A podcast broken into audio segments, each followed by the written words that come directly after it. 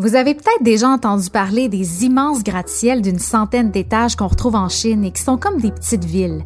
À l'intérieur d'un seul immeuble, on retrouve à la fois un centre commercial, une école et même un hôpital. En fait, l'immobilier, c'est plus que de la brique et du béton, et la tendance, c'est à la durabilité et à la polyvalence. Au Québec, c'est un domaine qui a largement évolué au cours des 25 dernières années, et vous l'aurez deviné, c'est notre sujet d'aujourd'hui. Bienvenue à Déconstruire, le balado qui décortique le monde des affaires.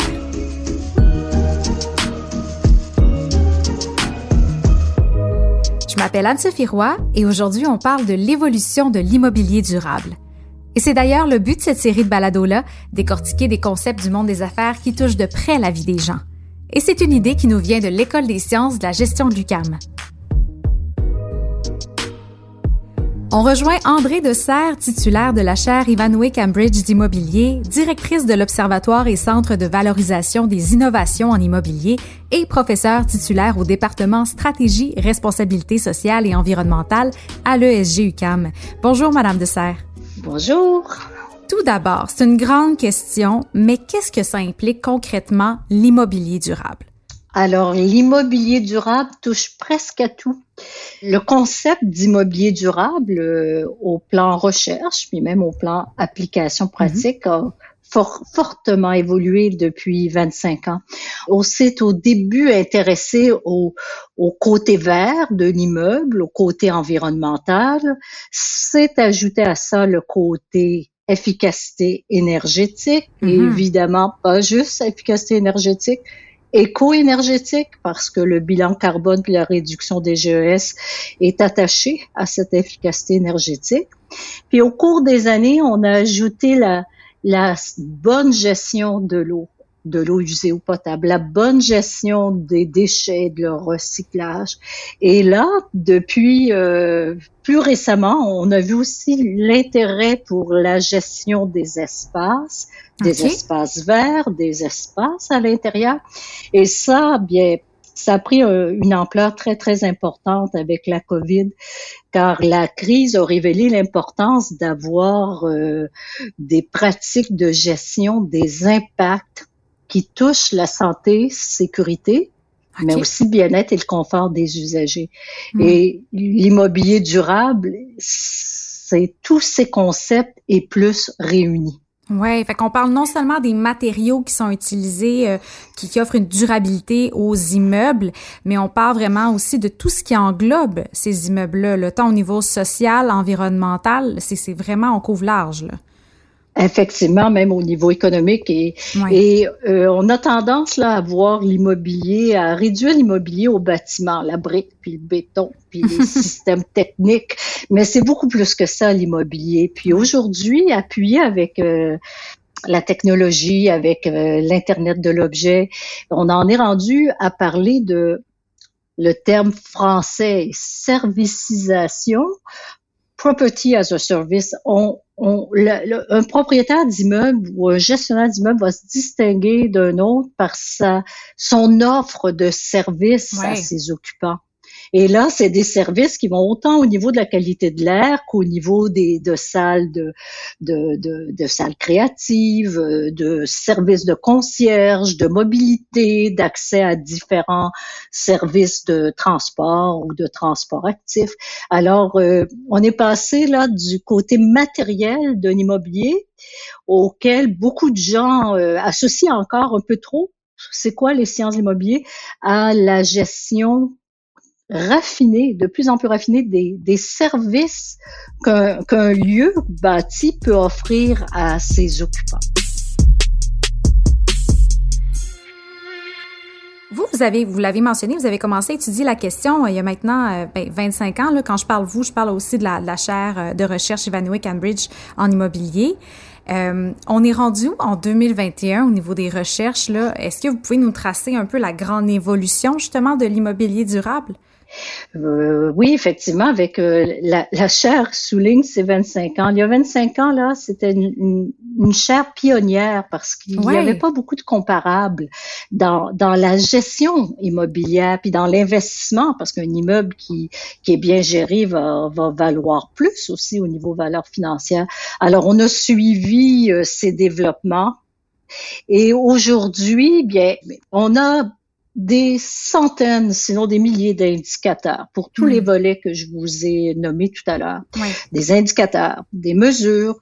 Là, on rassemble un peu tout ça dans des méthodes, des méthodes euh, qui peuvent être utilisées dans, dans les pratiques des, des, gestionnaires puis des propriétaires, mais aussi des méthodes qui peuvent euh, être euh, utilisées pour des certifications des mm-hmm. certifications de bâtiments durables. Alors, on a des, des certifications qui étaient, qui ont suivi la, la, la, la, même progression. On avait des bâtiments durables. Aujourd'hui, on parle aussi de bâtiments smart.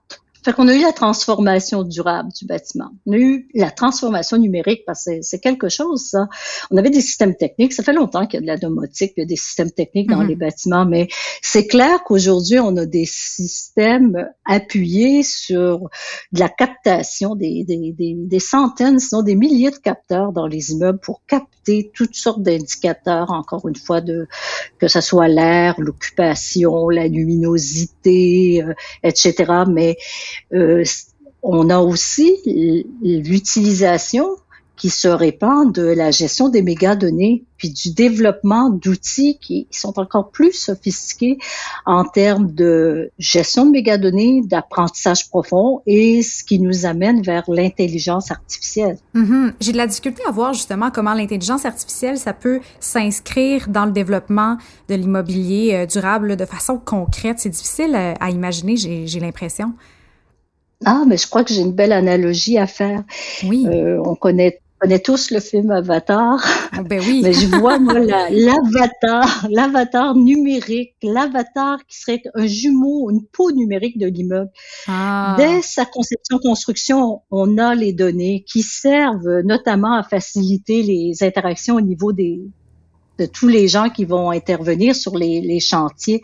Mais ces données-là sur des plans 3D, des, des maquettes euh, numériques, ben, mm-hmm. elles doivent être transportées aux gestionnaires parce que la construction va peut-être durer 3-4 ans pour un grand immeuble, mais l'exploitation va durer 70 ans, 80 ans. le, le, défi, là, c'est de transférer en termes euh, d'outils utilisables par les gestionnaires dans la phase d'exploitation qui, eux, vont bénéficier d'un grand bassin d'informations qui vont leur permettre de, de, de devancer même les décisions. N'attendront pas qu'un ascenseur euh, se brise ou qu'un élément casse parce qu'ils savent, ils connaissent la durée de vie, ils sont capables de, durer, de, de, gérer la durée de vie des équipements, des matériaux et d'un immeuble. Alors, on, on y est là, on y est. C'est c'est le, le, défi là en recherche qui amène beaucoup beaucoup de disciplines euh, à, qui doivent collaborer parce que ça nous prend de l'informatique, ça nous prend de la technique, ça nous prend aussi de la gestion. on est là, l'avatar.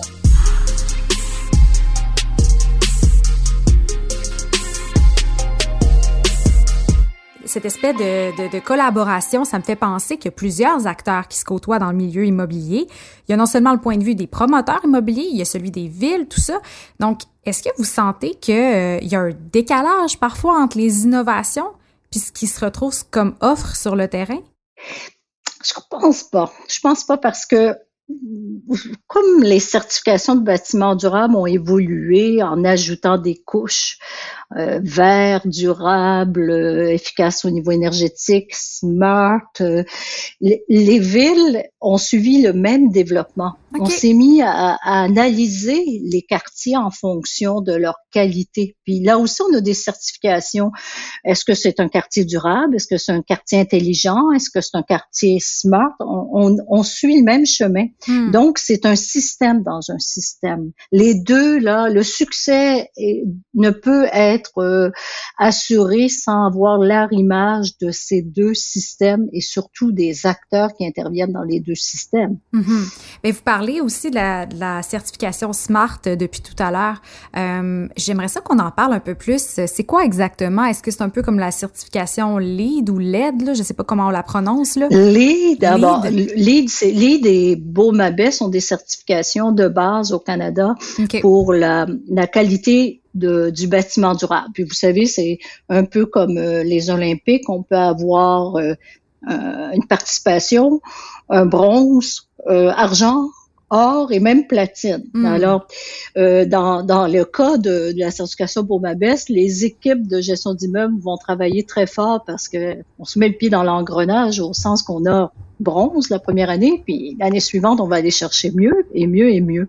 Alors, mm. ces certifications font euh, du travail extraordinaire pour euh, transformer les modes de gestion.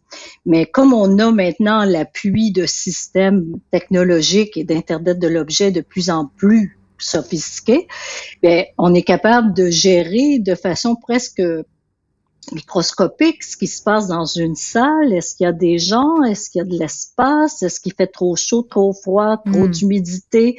Et, et on, on, est capable d'optimiser l'utilisation de l'immeuble, puis optimiser aussi sa performance. Et là, c'est un immeuble qui a donc passé par le stade de, il est durable, au sens le plus large possible avec tous les critères que ça implique. Il est intelligent, puis il est smart parce qu'il s'associe euh, à, une autre, un autre type de captation de données et mhm. surtout, il fait pas que les capter, il les utilise pour prendre des décisions. Je m'excuse d'utiliser cet anglicisme smart, mais on cherche dans les pays francophones. Vous cherchez une équivalence en français, là. Ben, certains parlent d'immeubles empathiques, euh, d'immeubles sensibles. Ouais, parce que c'est pas nécessairement intelligent que vous voulez utiliser comme mot. Là. Ah non, c'est plus que ça. Il est organique. Vous savez comment ça vit, à s'adapter en fonction de, de, de son utilisation puis des, des, des attentes des occupants. Les occupants n'ont pas tous, tous, les mêmes attentes.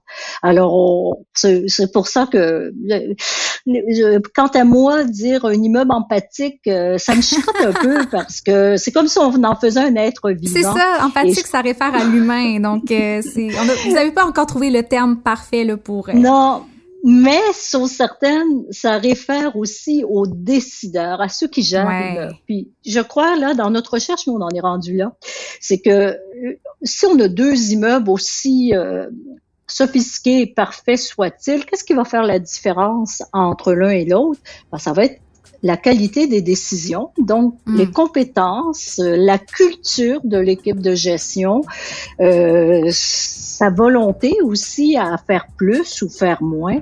Donc les modes de gestion et les modes de gouvernance des propriétaires viennent maintenant, euh, doivent être pris en, considération. Et ça, ça me rejoint non seulement au niveau des, des problématiques de recherche d'achat, mais moi, personnellement, ce sont des cours que je donne, gouvernance, puis gestion mhm. des, des impacts environnementaux, sociaux, gouvernance, et je crois là, que ça va être là maintenant que ça va se passer.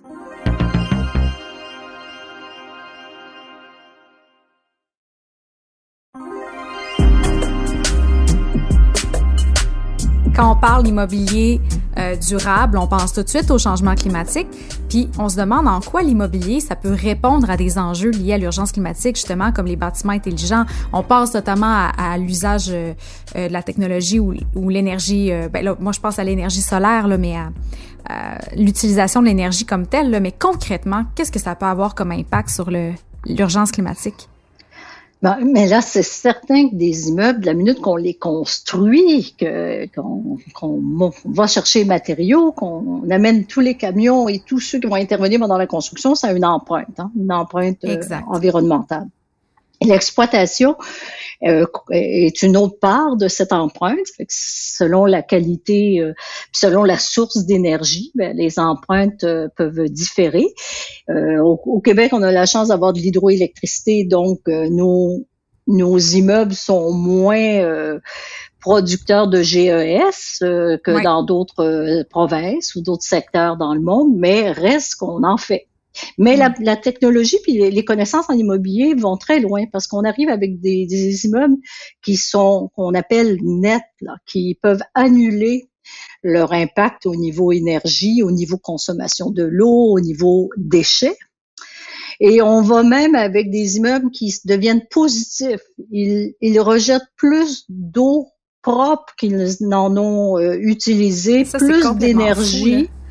Ouais. Ben, c'est bien si on rentre dans ce qu'on appelle l'économie euh, circulaire, mm-hmm. générative. Et certains pays sont plus avancés que d'autres. Euh, moi, ça me fascine. En tout cas, j'espère que les jeunes seront fascinés par ça parce que on peut penser à un immeuble qui va s'intégrer à son territoire naturel, pour lesquels on gère déjà que l'utilisation des matériaux. Les matériaux, là, ne seront pas jetés à la fin de, son cycle. On parle plus de démolition, on parle de déconstruction et recyclage. Hmm. Et donc, il faut prévoir, on revient avec notre cycle de vie dès la phase de conception-construction, quels matériaux on va privilégier pour réduire notre empreinte, pour amener la qualité de vie aussi aux occupants de l'immeuble, mais pas juste aux occupants de l'immeuble, à son quartier, et pour par la suite avoir un usage euh, qui de ces matériaux qui vont servir à d'autres fins. Et ça, c'est ça, c'est les des, des beaux sujets de recherche là que je crois que les jeunes devraient euh, euh, prendre en considération parce qu'il y a beaucoup d'avenir là-dedans. Ben oui, c'est beau à vous entendre parler. Puis justement, vous avez parlé des initiatives un peu partout sur la planète. Euh, est-ce qu'il y en a dont on peut penser, là, et dont le Québec pourrait éventuellement s'inspirer? Oui, il y a des pays euh, qui sont qui, ont déjà adopté des cadres politiques euh, au niveau de l'économie circulaire et régénérative, euh, des cadres qui sont déjà en place. Et je pense entre autres à l'Europe, puis un pays qui qui est, été allé plus loin, je crois, que son cadre, sans être la spécialiste des limites politiques de chaque niveau de juridiction, c'est les Pays-Bas et la ville d'Amsterdam où il y a des immeubles qui sortent de l'ordinaire et qui sont réfléchis en fonction de l'annulation de leur empreinte euh, environnementale. Il y a des hmm. pays aussi comme la Chine qui avancent dans ces, plusieurs pays qui avancent au niveau de la compréhension de l'urgence de dire que tout ce qui va rentrer euh, dans la phase de conception, construction et d'utilisation de l'immeuble doit être déjà réfléchi en termes de seconde utilisation hmm. et de valeur, de valeur, parce que si on a un marché carbone au Québec, pourquoi on n'aurait pas un marché pour les matériaux recyclés? Hmm. Une excellente question, ça. Au lieu de voir des, des déchets de construction, de démolition de construction sur les bords de nos trottoirs, ça devrait avoir une valeur, ça. Puis s'il y a une valeur, peut-être qu'on considérerait avant de, changer un morceau avec un morceau de bois quelque part qui a deux clous, on se donne pas le trouble d'enlever les deux clous, on considérerait peut-être de d'enlever, de payer quelqu'un qui va enlever les deux clous et de récupérer ce bout de bois cycle de vie de l'immeuble. On pense à nos choix de, de, du moment au niveau de la conception, de la construction, en fonction de ce que ça deviendra tout au long des phases de la vie de l'immeuble. Puis cet immeuble-là, il, il, a un cycle de vie. Il est parmi d'autres immeubles qui ont le propre cycle de vie, mais la ville puis le quartier dans lequel on est situé, ben, ça aussi c'est un cycle de vie. Hein. On sait que des infrastructures ça s'use, on sait trop, et que ça doit être euh, des fois réparé, dans certains cas complètement refait.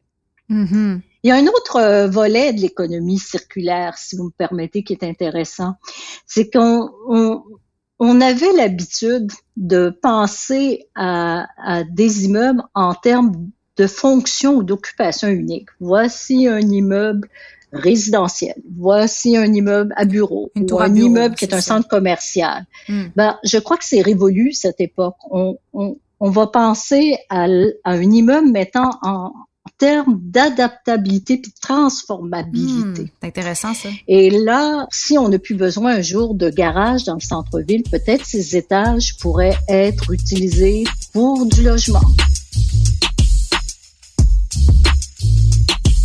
Mais justement, ce changement de paradigme-là s'opère dès aujourd'hui avec le télétravail. Il y a certains employeurs qui sont en train de revoir l'espace occupé euh, dans leur bureau au centre-ville. C'est en train de changer justement l'occupation de cet espace-là.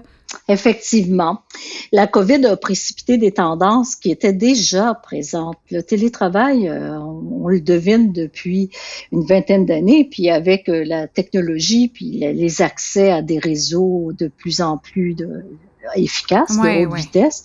C'est tout, tout est est rendu possible. Alors oui, et c'est encore plus important d'avoir des immeubles qui peuvent puissent s'adapter puis qui puissent accueillir euh, différents types d'usages. Un immeuble qui a des, des, des, étages à bureaux, on voit déjà qu'il est la mixité avec des centres commerciaux au rez-de-chaussée ou au sous-sol, plus des bureaux, mais de plus en plus on voit aussi un hôtel qui vient s'ajouter dans les derniers étages et mm-hmm. pourquoi pas des condos et des logements. Et puis là, on voit même euh, la place d'Île-Marie qui va accueillir le musée d'art contemporain pendant ben quelques années. Alors, on peut mêler des, des activités de loisirs, d'art, de logement, de commerce de proximité, de bureaux, et ça, ça devient, chaque immeuble peut devenir en soi un milieu de vie. Si l'immeuble est assez gros, euh, il y a des grands immeubles, notamment à Tokyo, euh, qui, qui, sont presque une ville parce qu'ils ont tout, y compris des hôpitaux, ah. euh, des écoles, tout y est. dans un seul immeuble. De transport qui arrive dans un seul. Quand on a des immeubles de 100 étages, oh, il y a ça beaucoup de variété d'occupation. Mais sans aller là, la mixité d'un immeuble, elle peut être aussi complétée par la qualité puis la mixité du quartier. Mm-hmm. que le quartier soit pas non plus à vocation unique, un quartier industriel, un quartier à bureau, un quartier multirésidentiel. Là aussi, la COVID nous a permis de voir que les gens qui travaillaient de chez eux, ils avaient le goût de sortir pour aller chercher un café ou aller faire une course pour pour sortir comme on sortirait de notre bureau euh, à l'UCAM pour euh, faire euh, aller, aller, faire une petite ronde à quelque part. Alors, les, on, cette notion de quartier complet ou un concept qui est aussi bien utilisé, la ville de 15 minutes, va aussi se répandre. Hmm. très vite avec la, les expériences terrain de recherche accéléré qu'a fourni la COVID.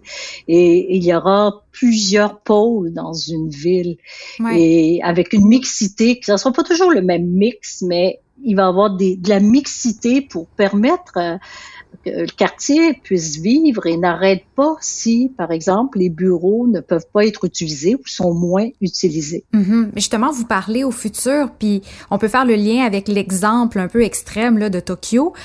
Puis à votre avis, euh, puis là c'est vraiment purement votre avis, là, à quoi ça va ressembler l'immobilier du futur quand on pense dans 20, 30 ans, selon vous?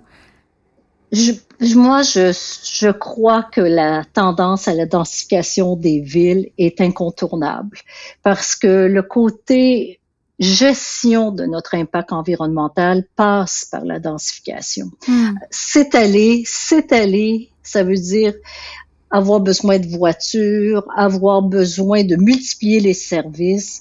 Hmm. Et, et, dans un cadre de lutte au changement climatique, euh, ça a des, des conséquences euh, négatives. Alors, euh, la densification devrait se poursuivre, mais différemment, pas juste, encore une fois, aggloméré dans, dans ce centre-ville avec des pôles, puis des pôles agréables avec des espaces verts, avec des tous les services, avec du transport actif.